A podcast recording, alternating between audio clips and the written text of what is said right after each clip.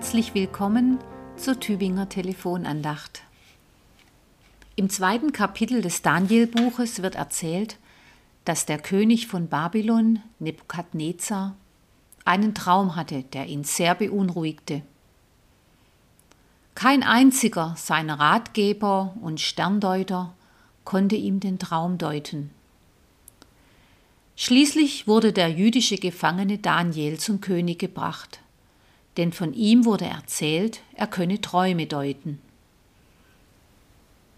Daniel konnte Nebukadnezar tatsächlich mit Gottes Hilfe die Bedeutung seines Traumes erklären. Denn es war Gott selbst gewesen, der dem König diesen Traum geschickt hatte. Der König hatte abends in seinem Bett darüber nachgedacht, was wohl die Zukunft bringen würde. Wie lang wird wohl sein Reich bestehen?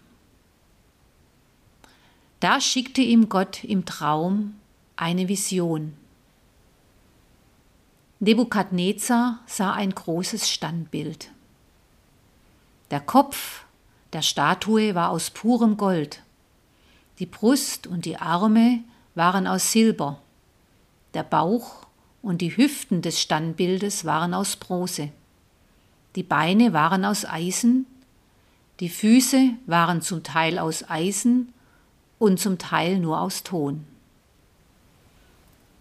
Dann löste sich ein Stein, ohne dass ein Mensch seine Hand im Spiel hatte. Der Stein traf die eisernen und tönernen Füße des Bildes und zerbrach sie. Eisen, Ton, Bronze, Silber und Gold wurden auf einen Schlag zerstört. Der Wind wehte den Staub davon, wie die Spreu auf dem Dreschplatz im Sommer.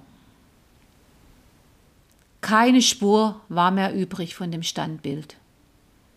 Der Stein aber, der das Standbild getroffen hatte, wurde zu einem großen Berg und füllte die ganze Welt aus. Soweit diese Vision des Königs. Daniel erklärt dem König die Bedeutung seines Traums so. Ein Reich nach dem anderen wird kommen.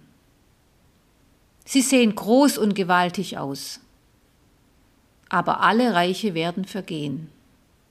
Aber, und das ist unser Losungswort für den heutigen 9. Mai aus Daniel 2, Vers 44. Der Gott des Himmels wird ein Reich aufrichten, das nimmermehr zerstört wird. Wie kann uns diese Verheißung heute ermutigen?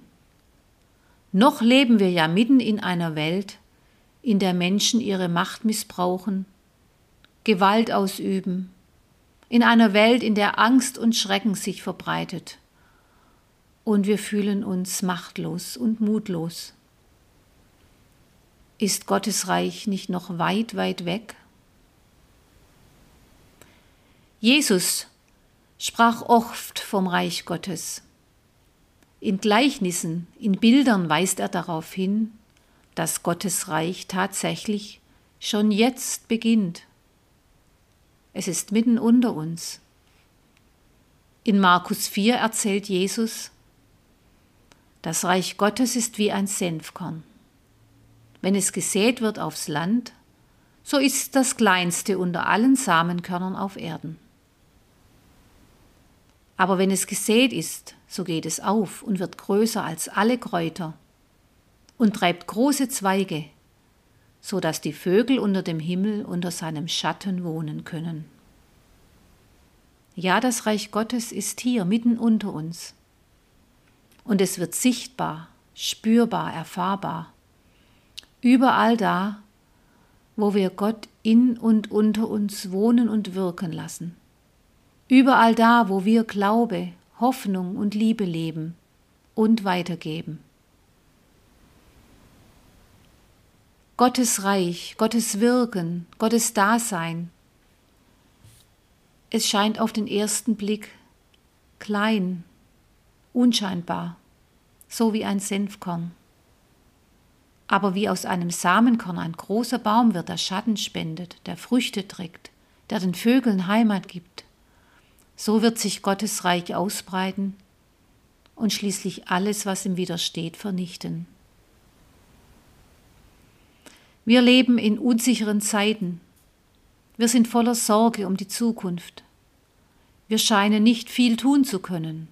Und doch können und dürfen wir Gottes Botinnen und Boten sein und dazu beitragen, dass das Reich Gottes unter uns wächst, indem wir seine Liebe annehmen und weitergeben. Der Monat Mai ist ein Monat des Wachsens und Blühens, eine Zeit des Staunens darüber, welche Kraft und welches Wunder in einem klitzekleinen Samenkorn steckt. Lassen wir uns im Staunen über das Wachsen und Blühen erinnern an das Reich Gottes, das nicht aufzuhalten ist.